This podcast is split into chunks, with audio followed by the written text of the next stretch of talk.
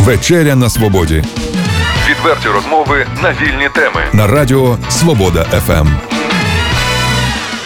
В ефірі Радіо Свобода ФМ А конкретніше вечеря на свободі. І ми, ведучі Ірина Воробей, і Олексій Маслов. а також наш гість Андрій Білецький. Доброго дня. Лідер, е, лідер руху, можна сказати, Азов, правильно? Вже можна так сказати? Чи якщо Наш, я наш колега радійник, я б сказала. ви ж радіо займаєтеся теж? Радіо Азов мається на увазі. Є таке радіо, насправді, хоча не я їм займаюся. Там. Молоде покоління, скажімо так. Ну так, зараз це, мабуть, рух. Але- Це буде най, най, найправильніша назва. Однак є уява, що там з цим радіо на сьогоднішній день. Ну, мінімальна уява є. Тобто розвиваються. Ми його зробили такою е, дискусійною насправді площадкою. Тобто е, його завдання е, давати ну, не розважально, скажімо, а таку інтелектуальну їжу для мізків. Це ми захотіли так почати е, нестандартно, тому що для всіх Андрій Білецький це насамперед е, політик е, і учасник Народний депутат України. І учасник боротьби на сході за, за свободу нашої країни і незалежність. Але от ми розпочали Однак з все цього. ж таки про радіо поговоримо. З чергу. тому, що, тому що нам інформаційна безпека і інформаційна складова дуже важливі, і багато хто із аналітиків і з учасників фактично і збройної боротьби кажуть, що головне це все-таки з чого все почалося з інформаційної війни. Пане Андрій, та у нас існує інформаційна безпека в Україні? Е, Як сформована і осознана доктрина, і тим більше практика, ні, не існує. А що зробити, Тобто би є- вона жила, існувала? Як на мене, існує е, інформаційна безпека там президента, наприклад, України, там влади, але не держави або там національної ідеї, як такої. Проблема величезна, безумовно. Тому чому, що все чому, пита... в чому все ця питання... проблема? Е, У тому, що ми, наприклад, отримали на Донбасі і в Криму. Тобто ми можемо скільки завгодно розмовляти про е, росіян на Донбасі. Вони там справді були, воювали і безпосередньо А їхня зараз, зброя зараз це вже робила. немає? Є, е, може в меншій кількості, але є, безумовно. Але все-таки ми отримали там величезну кількість людей, які були внутрішньо ворожі до України, внутрішньо ворожі. І це якраз питання відсутності інформаційної безпеки і відсутності будь-якої боротьби за ну, душу населення, яку вела Україна, але в той же час проти нас, яка дуже активно велася Росією. Тому це річ, е, яка теоретично повинна була передувати е, уже реальним збройним діям. Тобто захистити спочатку інформаційний простір. А ми досі продовжуємо програвати. Мені здається, ми Однак вчасту, радіо існує вже. Чи ж ми програє? вчасту, здається, програємо насправді е, інформаційний простір. На превеликий жаль, е, український продукт е, ну, багато в чому е, програє російському. І, наприклад, те, що ми повідключали російські канали на Сході, ну, це не заважає значній частині населення е, черпати інформацію саме звідти. А от за цей час Тому з початку війни на сході щось змінилося. Ви ж знаєте, напевне, ситуацію, що там люди думають, як вони поводяться, що говорять про те, що відбувається. Е, Як вони ставляться до полку Азов? В головах Угу. в головах 100% змінилося е, у якоїсь частини населення. Це досить чимало. Сам я харків'янин, і можу сказати однозначно, що ну, ніколи в Харкові не було такої е, активної е, прослой... Украї... проукраїнської прослойки населення, яка існує зараз. Такого ніколи не було. Там Однак, дивіться, це Харків колись був столицею України. І там Української стільки- РСР, Ну, що Україною все-таки важко назвати. ну, все ж таки там було стільки інтелігенції, і українська мова завжди літала. Невже ми будемо говорити про Харків як місце і місто? Все ж таки таке е- спущене вниз. Е, Для Харкова це абсолютно правда. Е, Це була столиця УРСР, і саме з нею пов'язані імена 20-х, ну, культур, культурного розквіту 20-х років, але ми ж повинні згадати, як треба назив... як повністю називається це відродження. Воно називається розстріляне відродження. І Харків вкрився в результаті могилами інтелігенції, і ця традиція безумовно була перервана на добрі там 60-70 років. І ну, місто не є еталоном, безумовно, українського там, інтелігента і так далі. Технічної інтелігенції так, культурної ні. На превеликий жаль. І все ж таки, якщо ми говоримо про Харків, слава Богу, однак він не був окупований, там не точилися бойові дії, з якого б дива там не було, е, не звучала б там українська мова.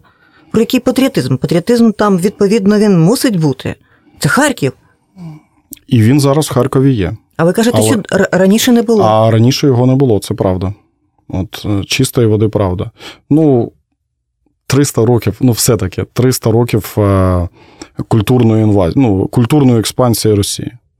Е, воно не дається просто так. До того ж, е, між ну, культурною експансією, наприклад, в Україні або і, культурну експансією в українські великі міста, ну, промислові, такі як Харків або там вчорашній Дніпропетровськ, сьогоднішній Дніпро. Е, Це різні речі. Там е, експансія йшла набагато потужніше, набагато. І саме через це, я думаю, ну, ці міста, там, і Донбас, в тому числі, втратив дуже сильно українське обличчя. А ви Але, ще за, але зараз він повертається до нього. А ви ще скажіть, Хоча б частково, це дуже складно. Е, Це ще зачепило, ну хай там, скажімо, 20-30%, ніяк не більшість населення. Але він повертається. 10 років е, назад ще не було цього в Харкові. Можна порівнювати ситуацію у Харкові з ситуацією у Чернігові. Сьогодні ж ви тут? Ну, е, на превеликий жаль, я ще не відчув. От я зараз зустрінуся з нашими хлопцями, там, е, людьми і так далі, і ну, буде сказати простіше. Я думаю, що якщо, наприклад, е, я певен абсолютно, що Чернігів більш українське місто, ніж Харків, за суттю, саме за суттю внутрішньою. Е, ну, 1300 років історії навіть е, говорять. Тут, тут важче не бути українцем. І якщо тут є, наприклад, е, ну, не проросійські, або там, або, умовно кажучи, там постсавкові тенденції, то вони скоріше е, будуть не як в Харкові там, з культурним впливом Росії пов'язані, а більше з е, розчаруванням, ну, з надзвичайно важкою економічною ситуацією, яка в цьому поясі безумовно присутня. І ну, людям ну, не просто насправді залишатися патріотами, е, патріотами неуспішної країни. А наша влада робить все для того, щоб вона була неуспішною. Пане Андрію, всі ми, ну, чесно кажучи, молимося і хочемо, щоб в нашій державі був мир. Коли він буде, на вашу думку?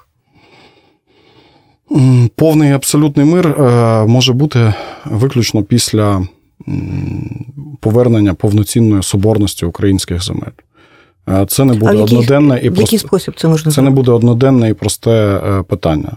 Ну, якщо говорити теоретично, е, то у нас зазвичай люблять давати якісь примітивні там відповіді. Забавні, і це подобається людям, але насправді це ну, буде непростий шлях. 100%. Тобто ми говоримо про роки. Однозначно про роки. І однозначно він не буде, як там лють в вуші, виключно, наприклад, дипломатичним шляхом. Це буде дипло... е, військово-дипломатичний шлях. Е, І однозначно, що в сучасній внутрішній ситуації е, ми не можемо всерйоз говорити про повернення Донбасу. Але ставити собі це за мету обов'язково і вести всю цю лінію і дочекатися свого часу і повернути, ми зобов'язані, і це реально, абсолютно. А що з Кримом? Як ми будемо його повертати? З Кримом буде е, можливо трохи складніше, а можливо і трохи простіше, тому що там не пролилася кров. І там е, нема оцих умовних кровників, які існують у обох тепер сторін на Донбасі. У обох сторін на Донбасі. Тому е, я б не став вважати, що можливо, можливо буде трохи складніше, але через юридичний статус, що Росія його визна, визначила як свою територію. А можливо, буде трохи простіше, тому що все-таки в моральному плані там буде трохи легше. Ви почесний громадянин Маріуполя, коли востаннє ви там були? Та почесний громадянин Маріуполя. Е, ну, думаю, що не більше, ніж 17-20 діб тому. Яка ситуація зараз Може. у цьому місті? Е, Ну, більш-менш спокійно. Тобто, місто, в принципі, запрацювало. Запрацювали основні виробництва, порти, відновили е, залізничну колію. Е, більш-менш спокійне, не таке там е, безумовно фронтове. Е, В моральному плані, ну, засилля ахметовців. А це Тобто погано після- чи, чи добре, що І там? у чому я хочу продовжити запитання Ірини? У чому феномен от Маріуполя у порівнянні з іншим Донбасом?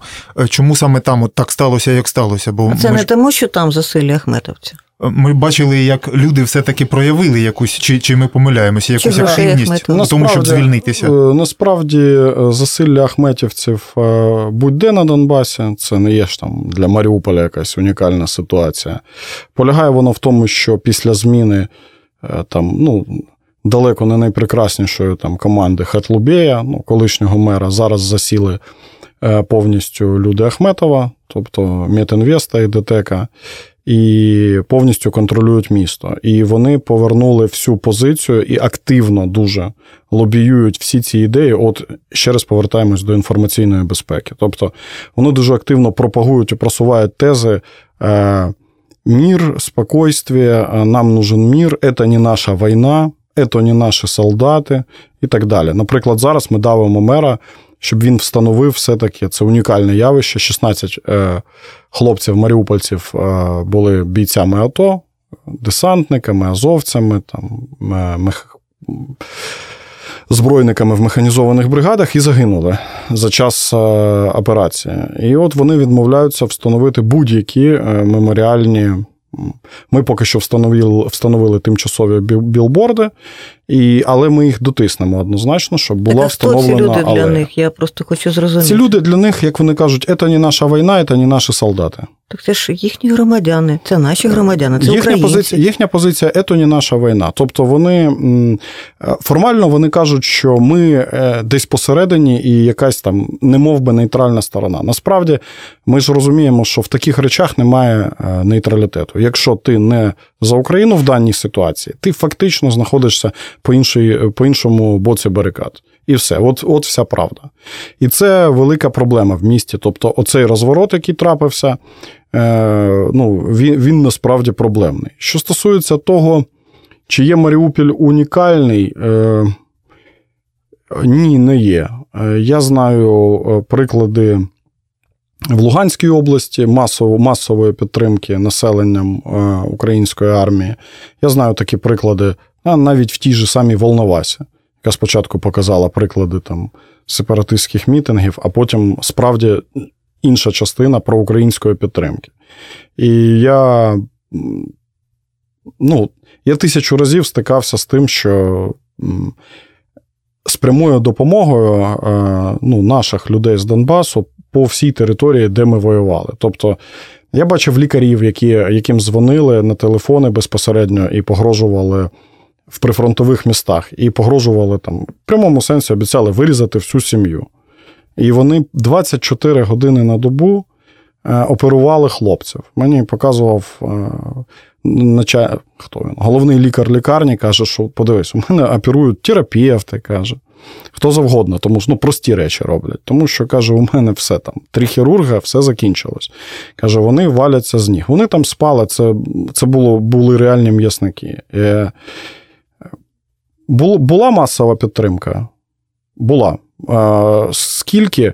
Мабуть, не більшість, безумовно. Але те, що 20-30% зачасту в це вкладалося, а були ре- реальні приклади героїзму е, від Донбасян, все це було.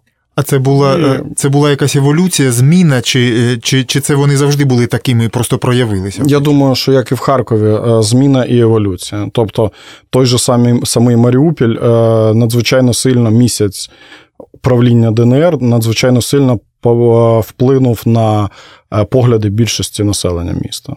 Тобто повернув дуже сильно в український бік.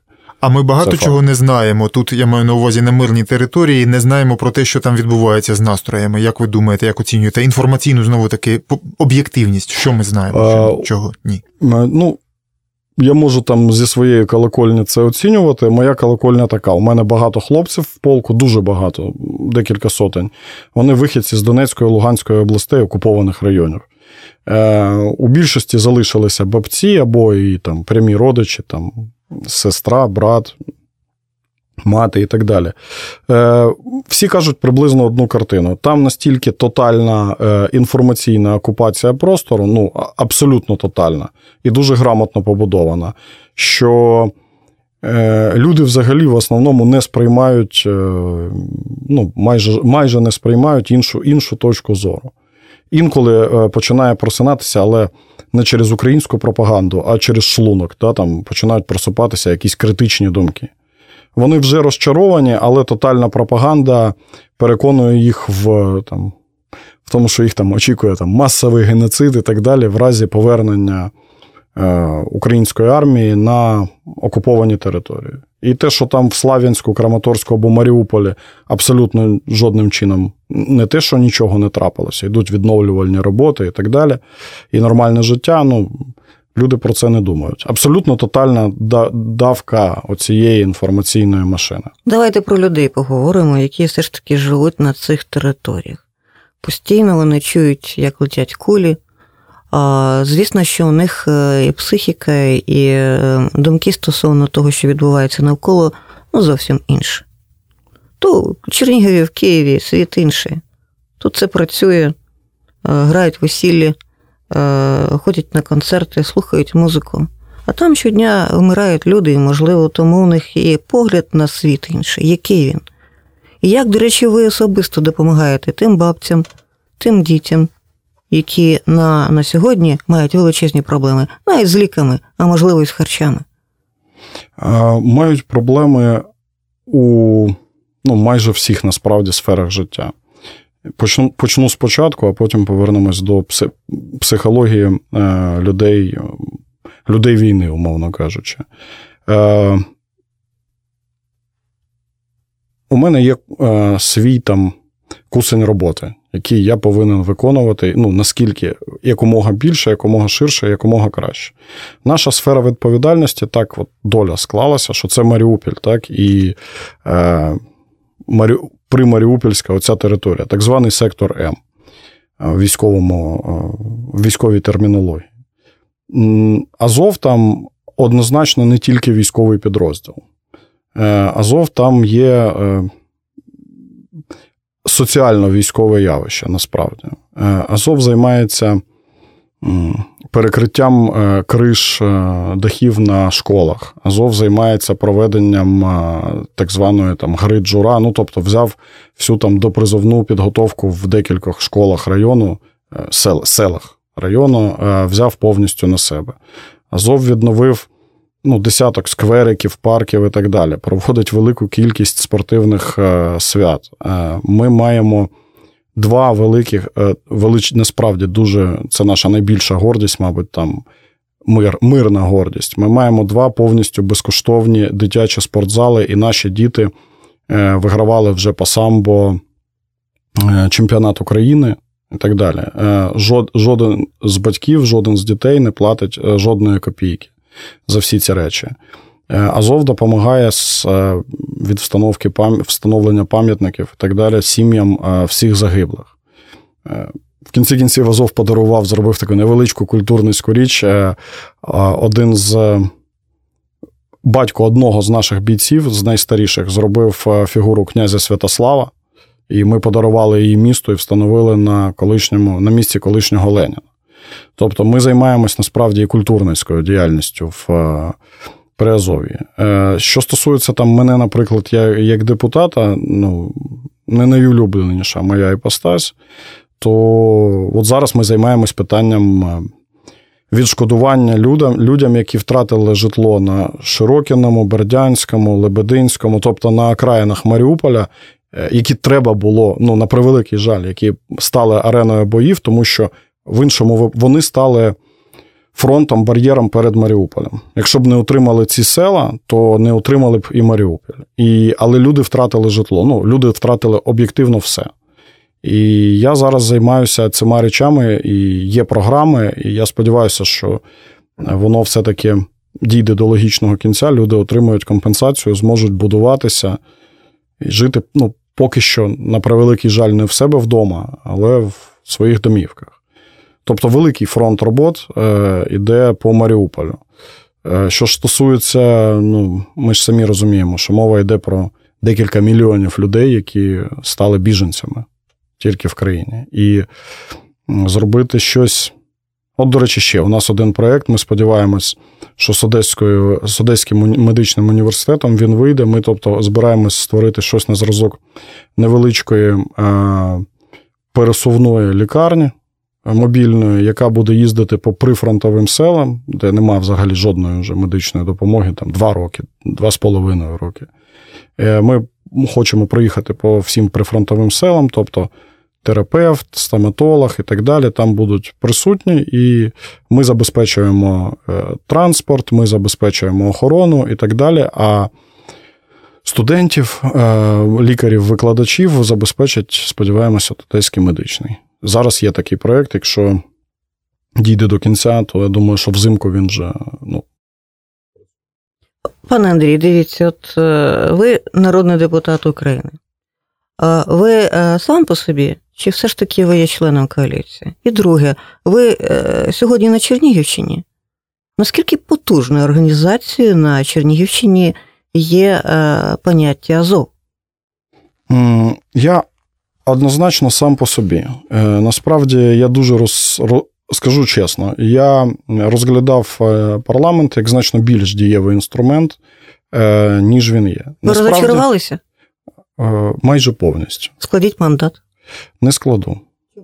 Елементарно, тому що він мені потрібен для того, щоб робити мою, мою, частину роботи. І він вдається. І він допомагає от в всіх цих речах, починаючи від фронту, ну від допомоги, от реальній фронту, впливу на абсолютно косну бюрократичну військову от структуру е, до от соціальних речей, він дуже допомагає. На превеликий жаль, у нас в країні. Е, Ну, є єдине право насправді, єдиний закон договорняків, телефонів або великих мандатів. Е, В іншому у нас е, глухі, сліпі е, і нечутливі до жодних е, там аргументів разума або якоїсь там правди. Тому він мені потрібен. Сам парламент є, е, являє собою систему великих договорняків, тобто договорняків великих груп людей. Мажоритарник, якщо він залишається сам по собі, ти можеш залишитися е, в- осторонь там від бруду, але ти не можеш впливати на процеси. Це що стосується того, чи є, ну, чи я входжу в коаліцію, чи не входжу. Е, Не входжу. Е, Хоча пропозиції дуже активні були від декількох А опозицію ви як підтримуєте? Як з опозицією? Е, Я думаю, що е, як монета складається з аверсу і реверсу, ну тобто з двох сторінок, оця система, це система, парламентська система, вона складається з двох складових. Ніякої непримиренної опозиції або там антисистемної не існує. Тобто є одна система, вона називається парламент і влада. Це система. Вона, як на мене, глибоко ворожа взагалі е, не те, що там націоналізму і так далі, вона ворожа взагалі українській державі і українському народу як такому.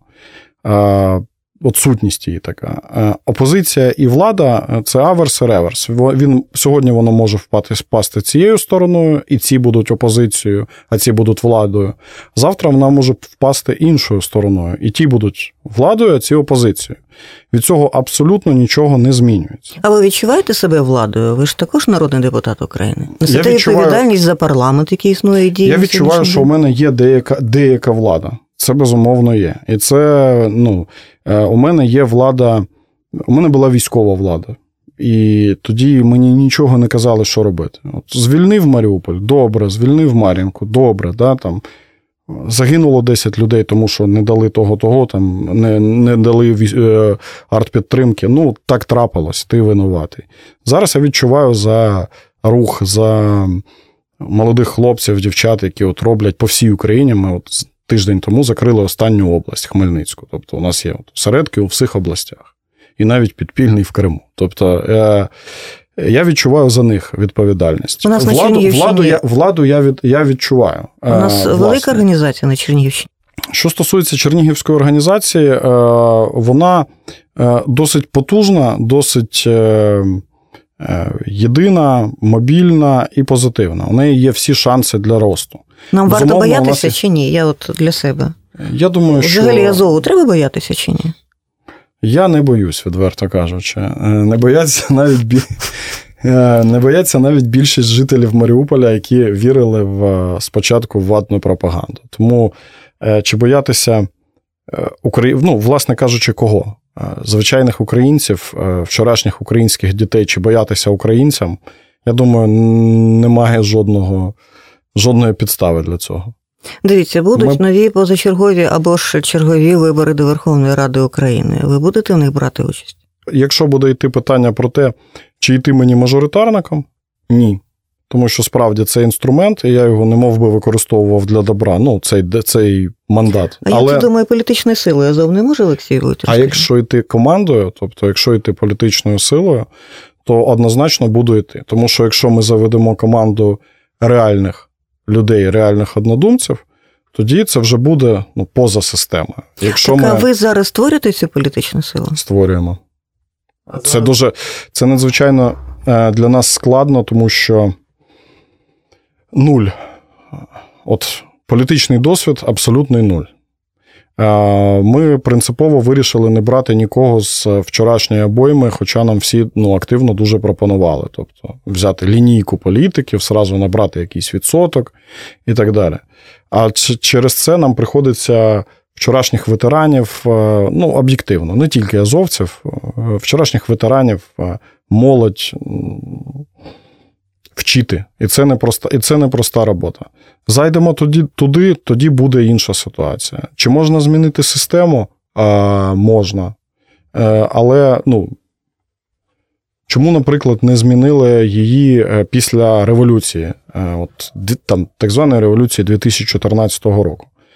Е, Дуже просто, тому що для того, щоб змінити систему, потрібно повинна бути нова система, система цінностей, координат, людей і так далі, яка буде краще попередньої.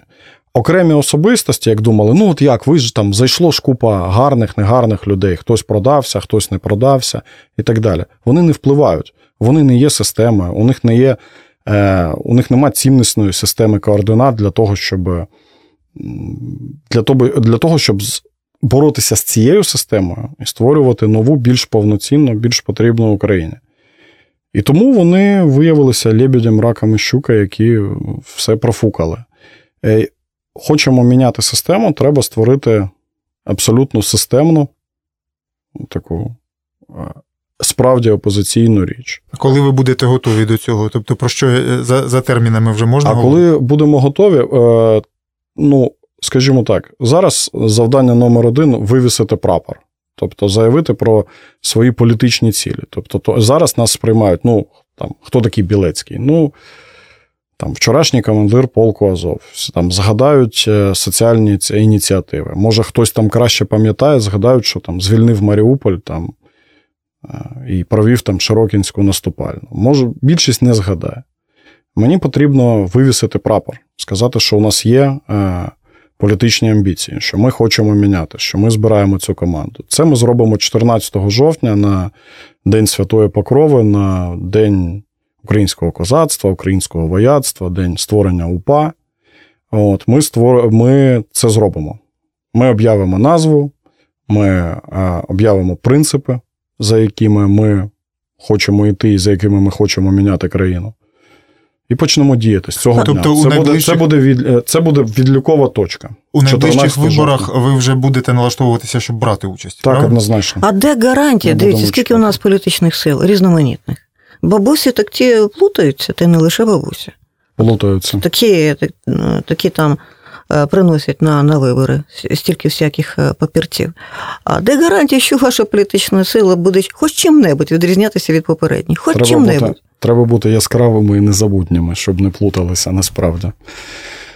А, ні, це е, питання е, досить глибоке, насправді. Е, Ми справді хочемо саме відрізнятися за стилем дій, за сутністю дій, за принципами формування партії від От у вас всіх програма інших на сьогодні вже є? Є, От безумовно. по пункту ви мені скажіть, от три хоч би тези, що головне для вас. Е, Декілька тез скажу. Е, Почнемо з зовнішнього і перейдемо до внутрішнього.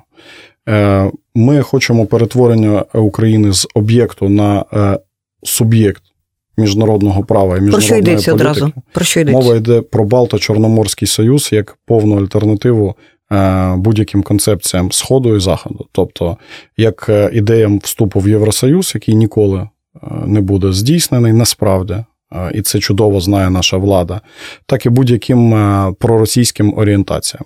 Ми пропонуємо створення, і зараз є всі умови для того, щоб це було стало дійсністю. Тільки Україна. Є Хорватія, є Естонія, є Латвія, є е, Польща в першу чергу, які е, зараз, зараз готові до таких дій. І тільки, тільки Україна фактично саботує і мовчить про таку, таку можливу геополітичну перспективу. Тобто свою модель пропонувати. Ми пропонуємо, ми пропонуємо стати не об'єктом. Тобто, ми в будь-якому разі окраїна або Росії, вчора там Євразійського Союзу, або Європейського Союзу. Ми країна лімітров. Ми хочемо стати центром. Ми хочемо бути більшими і так далі. Ми хочемо стати чітким центром тяжіння Східної Європи, яка буде е, ясно відстоювати свої національні інтереси у, будь, у будь-яких питаннях. Е, ми хочемо створення абсолютно нової системи безпеки. Е, в першу чергу мова повинна йти, е, як це когось не лякає, про е, визнання нечинним дії Будапештського меморандуму. Тобто меморандуму, який позбавив е, Україну е, статусу ядерної країни. Так ви хочете повернутися до цього статусу? Я хочу визнати його недійсним. І я хочу е, повернутися справді при необхідності до можливості відтворення ядерного потенціалу країни. Це абсолютно реально від закритого циклу. Ну, у нас над цим працювали, до речі, є ядерщики. Від закритого циклу повного виробництва до Южмаша, який виробляє і на, і на дану хвилину найкращі ракети в світі. Е, Це що стосується, наприклад, двох речей. Е, Є серйозна е, концепція перетворення армії, тобто з, яка буде складатися з двох складових, тобто з добровольчої територіальної оборони, яка ніколи не буде використовуватися за межами країни жодним чином, і буде фактично армією оборони. І, умовно кажучи, армію там, національних інтересів, яка буде складатися з 200 тисяч професіоналів, е, виключно контрактників, яка безпосередньо буде здійснювати А гроші, де ви візьмете для тих для контрактів? того, щоб для того, щоб е, абсолютно логічне питання. Якщо говорити про Балто-Чорноморську, е, Балто-Чорноморський союз, ядерну там ядерний статус або армію без повноцінної потужної економічної держави, ну це фортеця на піску. Вони не можуть стояти. Немає військової, як е, нам кажуть, там військова потуга. Ми збільшуємо відсотки. Не збільшуйте відсотки на оборону, збільшіть бюджет. І тоді ті ж самі 2% будуть значно е, потужнішими, ніж ви зараз зробите 7, якщо рахувати, що наш бюджет 2017 року в два рази менший в доларовому еквіваленті бюджету 2013 року. Досить кризового 2013 року. В два рази менший. Тобто, безумовно, е, все це все це просто профанація. Тому мова йде, е, повинна йти про е, нову в прямому сенсі економічну революцію в країні. Вона може базуватися в першу чергу на двох речах. Тобто, ну, не буває передової аграрної країни світу. Таких країн в 21 сторіччі не буває, не буває насправді. Це е, повторна індустріалізація або нова індустріалізація. Е, До речі, та ж сама Америка або Німеччина зараз взяли офіційний курс на нову індустріалізацію, настільки вивезені виробництва в Китай, що вони зараз починають повертатися безпосередньо. Е, І це так звана е, четверта технологічна революція. Тобто усвідомлення того, що зараз основний продукт економіки це мізки. І все. Креативність, мізки, е, винаходи, е, патенти і так далі. Це, це зараз слівки економії світу. Це дає 90% прибутку. Тобто е, високі технології по великому рахунку. Чи може Україна вступити всерйоз, ну, працювати в цьому напрямку? Е, 100% може. У нас для цього є базові речі.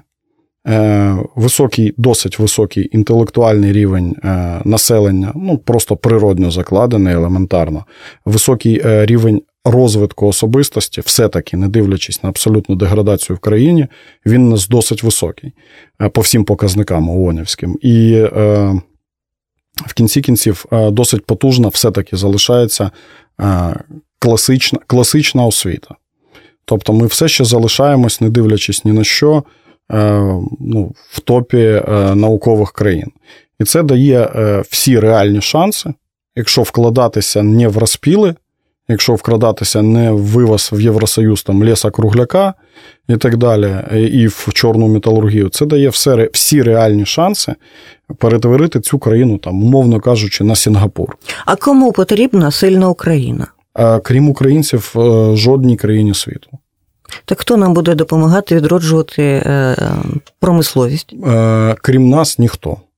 За рахунок яких коштів ми це зробимо? Е, Повірте, є величезні фантастичні кошти. Ну, я розумію, е, це справді е, не не хочеться, щоб воно пахло комунізмом або лівацтвом, але насправді. Ну, дивіться, у нас є кредити, у нас вже є кредити величезні. Яка у нас е, частина економіці, економіки в, в тіні? Під 60%. Е, яка, що ми маємо, наприклад, в енергетиці, металургії і так далі? Ми маємо е, величезні збитки країни виключно за рахунок е, корупційних, корупційних схем. У нас є ще кого елементарно, і цього разу це не селяни, а олігархи. У нас є кого розкулачить на в прямому сенсі слова на десятки мільярдів доларів для того, щоб профінансувати, не жебрати там, вижебровувати по півтора року мільярд 200 мільйонів, а справді профінансувати будь-який ривок України в майбутнє. Немає такої країни, нема такої. Коли Сполучені Штати починалися як країна, наприклад, яку так всі люблять згадувати зараз, як приклад успішності, коли вони починалися е, як колонії, які почали війну з Британією, у них не було нікого. Інколи з'являлися тимчасові союзники, як Франція. Немає жодної країни в світі таких добродіїв, які думають про сусіда, а не про а не про свої власні інтереси. У всіх країн є тільки власні інтереси. Є національний егоїзм будь-якої країни світу. Що ж стосується, чи будуть нам допомагати, чи ні, я абсолютно певен будуть, якщо зрозуміють, ніхто не хоче мати справу з fail стейтом, з конченою державою. Тобто е, сучасною корупційною, слабкою, продажною капітулянською Україною ніхто розмовляти і всерйоз допомагати не збирається. Як тільки ми будемо ставати мінімально сильними, я абсолютно певен, що у нас знайдуться союзники, товариші, помічники і так далі. Пане Андрію, чи не буде нової крові, якщо ви говорите про нову націоналізацію? Ні, не буде. Олігархів замало для того, щоб стати част... половиною для громадянської війни. Тобто їх 6 чи 7 насправді, і не більше того. Ми ж не ведемо питання про націоналізацію всього і вся. Ми ж не ведемо питання про націоналізацію навіть там великого бізнесу. Мова йде, мова йде про націоналізацію таких речей, як природні монополії, ну, наприклад, енергетика. Ну, це абсурд. Ми її віддали в приватні руки, і що ми отримали? Зріст тарифів, зношення всіх основних потужностей, сітей і так далі. Вони взагалі не вкладаються в ремонт, взагалі не вкладаються. Вони просто заробляють зараз. Потім вони будуть перекладати весь цей ремонт, париви, електросітей і так далі. Вони будуть перекладати на державу. Ви ще, Якщо ну, це не зупиниться, то ми це обов'язково побачимо. І тут от от люди близькі до АП, там, от люди близькі до Привата, от люди близькі близькі там, до чого там, ДТЕКу і так далі. Тут все чітко і зрозуміло. Країна могла з цього заробляти, замість цього ми на цьому втрачаємо. Приват України є ще величезні, от просто величезні запаси для того, що для ривка. Проведіть нормальний аудит пенсійного фонду, приберіть звідти величезні фантастичні зловживання. Ну, Величезна кількість людей мертві душі, наприклад, в пенсійному фонді. Величезна кількість людей отримують накручену пенсію, яку вони не повинні були отримати, в той час, як інші недоотримують. І так далі. Е, мова йде про мільярди, які будуть зекономлені за декілька років. Е, повірте, я знаю добре, я знаю добре одну невеличку складову, там, де у мене є допуск, хоч якийсь, як у депутата і замголови комітету по обороні і нацбезпеці. Тобто ми виділяємо комічні кошти, тому що у нас зруйнована економіка. Тому всі ці проценти е, треба дивитись не на відсотки, а на суми насправді, що ми виділяємо на, на оборону країни. Ми виділяємо комічні гроші. Величезна частина, величезна. Е, я думаю, що мова йде від 30 до 50% в середньому. Цих коштів елементарно розкрадено. У нас нема е, заділу для того, щоб зробити е, країну кращою. Він є. Я от, я це в цьому не те, що певен, я це точно знаю. А що нам заважає зараз боротися з цими всіма людьми, які крадуть, обдурюють людей? Навіщо нам чекати нових виборів? А... Ви вже народний тут, депутат, тут розумієте? Питання, тут питання, повірте, е, кількість запитів, кількість запитів там на військову прокуратуру. Ну, Я я все це роблю, е, але це частності, ну, в прямому сенсі слова. Тобто, це невеликі приклади на. А ми маємо системність. Е, Є проста річ, вона називається система. Ця система вона вироблена так, що вони що є такі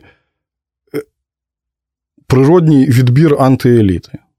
Е, наверх е, від низів, там, ну, від невеличких начальників і і багато в чому. Вона ж завтра буде існувати, збільшуватися. Тому треба тому треба нову, наприклад, політичну силу е, ростити повністю, ну, умовно кажучи, паралельно цій системі. Тобто не очікувати, що от вчорашня обойма ну, стане стане е, реальною позицією і так далі. Тому що вона взяла до себе дві-три нових, е, два-три нових обличчя. Чому ви думаєте, що вам повірять нових? люди? От ви чому? її ростете зараз? цю Ростемо. Е, тут тут же ж величезна кількість. Скажімо так, піднялася величезна кількість пасіонарів за цей час, за два останні роки. Ну, величезна. Вони вони доказали, це ж це ж вже не ефіри, от, це не вибори. Тобто люди доказали своїм е, своїм власним життям по великому рахунку, свої внутрішні, е, ну, свої, свої внут, свою внутрішню структуру. Да? І вона є, але вона розпорошена, вона е, до кінця не знає, що робити. Вона не сформулювала свої ідеї. І це зараз у мене завдання номер один по великому рахунку її треба ростити. А повірять люди чи ні. Я знаю, що навіть е, кнопка, ну там великий телевізор, там основні канали, він не може замінити. Людей можна можна обманювати надзвичайно довго, але цього неможливо, е, це, але це неможливо робити безкінечно. Абсолютно. От В цьому я певен. Е, правда, вона 100% перемагає. І тому я вірю, що люди повірять. Пан Андрій, новий е, проект у нас нове радіо. Та й програма у нас зовсім нова, називається вона Вечеря на Свободі. Щоб ви побажали і нам, особисто нашому проекту, і Радіо Свобода ФМ. Я би побажав, вам, щоб ви якраз і стали ну, не цербером насправді, бо ну, інформаційна безпека це не стільки е, оборона насправді. Е, скільки наступ, е, щоб ви стали значно цікавішими е, і конкурентнішими, ніж будь-які російські речі. І оце і буде справді якісний український продукт, ваш продукт, став би справжньою частиною інформаційної безпеки. Наш друг, друг Радійник сьогодні був гостем нашої програми. Андрій Білецький. Дякую вам за чудову розмову. Дякую вам. Відверті розмови на вільні теми у програмі Вечеря на Свободі. Понеділок, четвер о 18.00 на радіо Свобода ФМ.